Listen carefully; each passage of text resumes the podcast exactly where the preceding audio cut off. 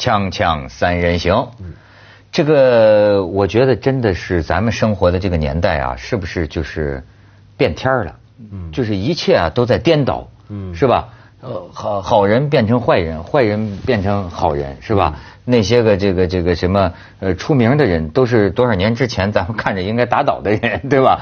反正表现在哪儿啊？水土都是如此。我常在北京，我很深入的感觉到啊，北京现在没有四季了。嗯，我过去我是个北方人了，嗯我唯一留恋北方的理由就是我希望能够生活在一个四季分明的地方。嗯，可是这两年我发现啊，北京包括我们家乡石家庄，嗯，基本上可能是不是跟非洲当年说那天气一样，一年就俩季。嗯，干干季跟湿季，干季和湿季 啊，也就是或者咱们就说，就是夏天和冬天。嗯，春天极短，秋天基本没有。你看这短袖穿完了，你保险再见上咱们就皮夹克了，就它一下子，嗯，就一下就入冬了。春秋时代一过就是战国时代了，战国时代可能就 水深火热是吧？不是酷暑就是严寒是吧？就是你看。这是一个，而且呢，真的就是天气的这种这种变化导致什么？这气象局的都说，说现在大家会感觉到北方人感受到了南方的天气。嗯你比如说现在的趋势似乎将来会向什么方向发展呢？北涝，嗯，南旱，北方涝啊，南方那个旱。嗯。你看最近这个这个这个灾啊，死了很多人呢，很惨呐。这个这这全国各地都在这个这个这个这个灾，所以我就想起这个。这个热呀，你说这事儿就是热到那个什么程度？说我们武汉一个大学的那个学生在操场上啪摔了个一跤，送医院就是那个三级烫伤嘛。因为地面太热。你以为是假新闻的吗？是真的。我跟你说，宁波宁波一位七十七岁的沈老伯中暑了，倒地两个小时，部分肌肉烤熟变黑，这玩意儿躺地下你就是烫伤啊。它最热的时候热到这个程度，对这个叫做就是我们吃饭不是有一种菜叫石板烧牛肉，就就铁板烧，对，基本上就这个概念。铁板烧，铁板烧。对对对，上海现在到处在表演。嗯，就今年其实热啊，嗯，北京也不热，广州也不热，今年热的是华东这一带。你看中国的那个那个红的那个图吧，嗯，除了新疆那有一块吐鲁番什么火焰山以外，嗯其他就是上海、杭州这一带。嗯，我去的那几天啊，就四十多度。嗯，那个有个人说，一百多年来今天最热啊。对，那意思是说，那正好那两天那个人也很天真。那意思是说，清朝的时候更热了。大家都说傻瓜，那个时候没有天气预报。你看看这现在的这几张这个这个跟跟跟这天气有关的照片。呃，这是潮潮汕地区，这下大暴雨啊，就说这个人人犬情深呐，这哥们儿背着他们家狗在逃命呢。你再看下边，这是最近说说中国神神奇的大国嘛。这是中国机场的摆渡车，伊春机场。哎呀，我顿时感到幸福啊！直接劳改，你知足吧你？哎呦，我上次还发牢骚呢，对，还投诉，直接拉去劳改了，人家。但是，但是，但是，不要嘲笑伊春，你注意这车轮子底下没有？这个暴雨成灾啊！嗯，它伊春机场是因为它平常的摆渡车呀没法开了，没法开了。车平常很矮嘛，很矮，没法开了，所以只得租用这大货车接。哎，你说这就是中国今天的象征，就是它它现代化的飞机和这个土炮是吧？它是嫁接在一起，土洋结合，土洋结合，对吧？实现社会主义。然后你再看下边。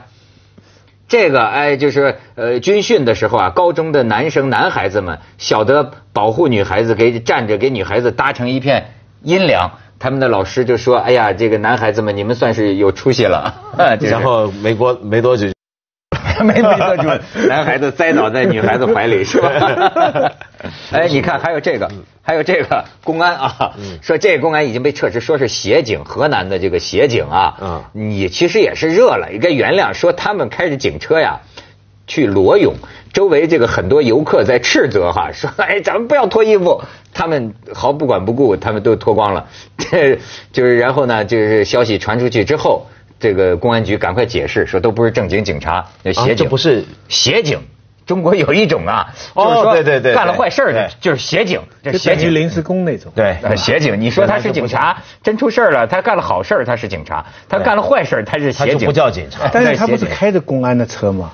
协警嘛，走上协警捷路的警察协助开警车行吗？协警嘛，真是。不过说起来，其实他们现在这些警察也很牛嘛。中国的维安人员、治安人员现在都很厉害，比如说城管。哎，说起来，你你有没有听过最近泰森那个消息啊？啊，美国那个拳王泰森啊，讲讲他开了微博了嘛？哦开了微博之后呢，他就一进来就冒问一句话：“我这人特爱打架，我想说中国谁最牛，我要跟他打一架。”结果中国网友强烈推荐称冠，对不对？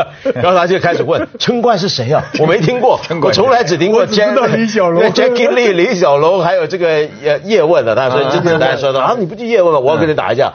而且一天到晚在问城管对，然后问了几天了，然后网友们笑翻了，这大家都推荐城管最厉害，你没？那说回这个天气，我我那天我记得我去上海的时候是四十二度，他们说是一百四十年来最热，就是那有记录以来对，就那一两天嘛。那那时候呢，感觉真的是很不对劲，因为我那两天基本上足不出户，嗯，我就直接在我住的酒店跟对面那个大老师工作的地方，我就每天只走那一段，嗯，但光走那一段出去，你就觉得那种热热的很奇怪，跟以前上海不一样。就以前的上海的热嘛，七八月也可以很热，但有时候是没没没热没热，湿热湿热。但那几天那种热是热到它又有点湿，但是它就整体感觉就像烤一样，是很奇怪那种感觉。你知道，就是说有些啊，就是很有天才才的人，他们往往反映他们怕冷，嗯是吧？是不是反映他们神经比较敏感细腻？但是呢，我就没有这个天分，我就是怕热。嗯，但是你有没有想过，人有空调的历史啊是很短的，对啊，只有我们现在，而且将来也不知道有没有。嗯我到上海的时候啊，我我是真我我以前小时候在上海三十五六度啊就很难熬了，你就要躲到电影院里去看冷气啊，去排队买一个冰水，就是用热水瓶去买冰水啊什么。这次四十多度啊，我平行说哈，我在上海街上并没有看到像我小时候看到到处都是乘凉的人。因为大家都有冷气，嗯，很多人都在用车。整个城市虽然大家都在抱怨热，但是这个抱怨是没有对象的，因为是老天嘛，嗯。但是巨大的代价就是能源啊，嗯，他我就在想会不会停电？哎，他没有停电哎。那那那你想电网的一个考验那那你想有多么多的煤油？投入在，嗯，你仔细想想，那当然我们这些人杞人忧天了。你仔细想想，人类这样的好日子没多久的，当然石油也没有多久可以给给这样用的那，。现在有页岩气嘛，所以但是我想说的是，像这样的一种状况啊，就你说的很对，我完全同意。但是另一方面要考虑啊，正正是因为我们有空调，大家都开空调，所以城市才比以前更热了。呃，是热岛效应。热岛效应形成，而且不只是热岛效应，就连包括我们，因为要有这么大的能能量的输出，我们烧的煤，我们用的电，它排到空气中的碳的碳素啊呃才会使得整个空气这个温室效应更加的加大。而且还有一点，我们现代生活才是导致现代人这么热的一个很重要的理由。你你就想一个事儿就想，你刚才讲国家领导人啊，你记不记得以前我们看一些老照片啊，看到孙中山那时候在南阳演对讲，，也是中山中。哎，对吧？他他他们那帮人去那梁启超什么去南洋去新加坡，那是直接赤赤道到新加坡热带地区，怎么个穿法？看起来那些老外也都是三件头西装啊，对，戴个帽子这是拿个什么藤杖，对不对？三箭头白亚麻西装，你知道我我我上次去这个夏威夷，离开这酒店，我发现这个酒店有一百年历史，它有一个老照片。嗯，因为你我身在刚去了夏威夷，就在海滩，你看那老照片，你觉得。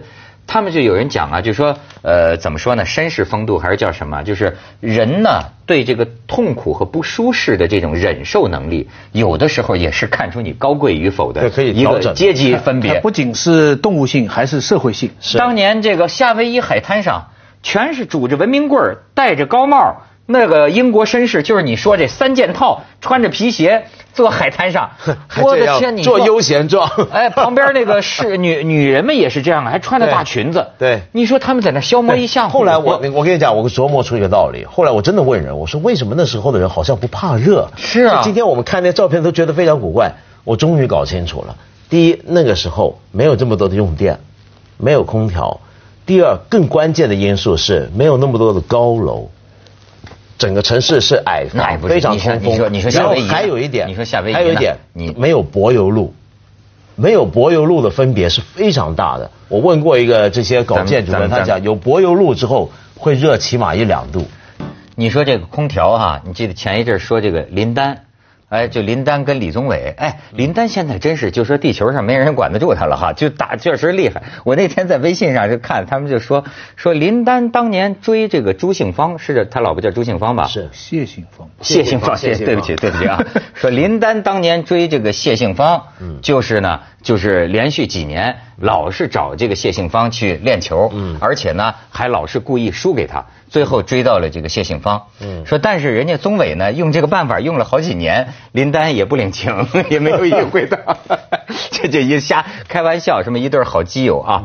但是呢，说的是那场比赛，嗯，我就注意到啊，有个空调的话题，对对，对吧？然后呢，这个李宗伟后来是抽筋了，然后曾经他那个有一人就有一教练就说，就说当时是不是关空调了？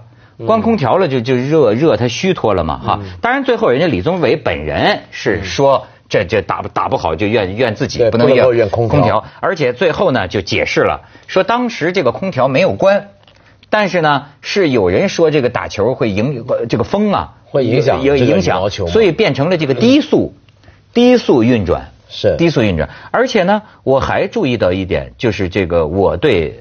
呃，香港乃至于外国的一个感觉。后来这个林丹就说说我们喜欢在欧洲打球，因为欧洲的这个场馆哈，从来都是就是说这个呃这个这个这个空调也不会是这样就就就乱七八糟，就该冷的就冷，就条件都都都非常合适。嗯，哎，这我就是原来我一直说的。他们老说香港是什么动感之都，什么空调开得过冷啊，什么就就是说，呃，把这个是不是调低几度啊？这是环保的角度，这是另一个问题。我说的一个问题就是反映我们内地的人呢还是不专业。所谓我我认为专业就是是什么玩意儿，冰箱它就得能能能冷藏，对吧？空调它就得冷，你。为什么我喜喜欢香港？我就觉得它就像是金爷呀，就是就是不是老爷是真的，这电视机就能看电视，对吧？有了个要求太低了吧？有了香港这电视真能看电视，空调真能冷，就是这么低的要求。我认为我们神州大陆很多地区做不到。你别看那个五星级酒店，我因为我对这个热非常敏感，我一进这酒店，我觉得空调没开足。我不知道是酒店省电，还是他这个这个管温控做不好。你到全世界真正高级的地方去，那温度就是应该是这个温度啊。香港是为了很多办公大楼里他穿西装打领带。你像香港冷气开的最狠的是香港最高法院，那穿冬天穿袍子的，对吧？哎，你就还戴假发的。对，我说你节省能源是另一个问题，但是你应该考虑一下这个问题，就是说。足斤足两，你明白吗？就是咱就说做生意，包括卖给你。现在我我觉得内地有一些好的啊，但是有很多行业给我的感觉是这么一个感觉，就像他开空调一样，他提供的这个服务啊，不是足斤足两。嗯，我要不要这么冷？我我如果觉得冷，我可以让你调高一点，我可以让你关掉，但是不允许你 进来还得穿背心儿。那你叫叫有空调？不不过我想说回这个羽毛球场馆的问题啊，我不太清楚。呃，欧洲的设计是怎么样？就假如说是个非常专业的羽毛球场馆的话，他应该会想方法，比如设置这个空调是让它使得室内温度能够降低，但是不会有直接强烈的风吹出来，这是非常明显的一个道理嘛。羽毛球因为历史上试过很多次，这羽毛球场馆要特别关空调，就是因为。怕这个影这个风速气流会影响这个球的表现嘛？那所以我觉得这一回并不是第一次出现这个问题，以前都听过好几次。我认为这就是你，我认为如果出了这个问题，这不是什么中国羽协要检讨的问题，我认为就是你这个场馆要检讨，你肯定有问题嘛，你提供的服务有问题，是管理也好，是技术也好。关键的问题是他不是从头到尾，他中间这一局开错，那一局关了，所以这一局呢是他在核算。对，你知道，你你所有的比赛都是要换边嘛？你看打，比方说这一局你在这里在 I P 局，到了下一局决胜局，我们打到中间的分数要换边，为什么？就是所有天然的好，人工的好，场地总有优劣的。嗯，总有自然条件，太阳晒了鞋带，有黑阴影啊什么。但是人家比赛规则，它的规则就是要一半一半。嗯，所以你这个你要么就开，要么就关，你不能说第一局是这样，第二局把它关掉了。他们现在抗议的是这个，嗯，就是说第一局那个你你林丹没吃亏。这个你你再这样吹了，第二局那个李那个叫什么李宗伟，他这个就吃亏了，他这个风停掉了，所以否则的话呢，大家吃亏大家容易。他倒没说停，他就说是什么低速运转。反正你改变了，不仅是温度的问题，主要是风速也变了。哎，我觉得这个是不是渗透出一个管理问题啊？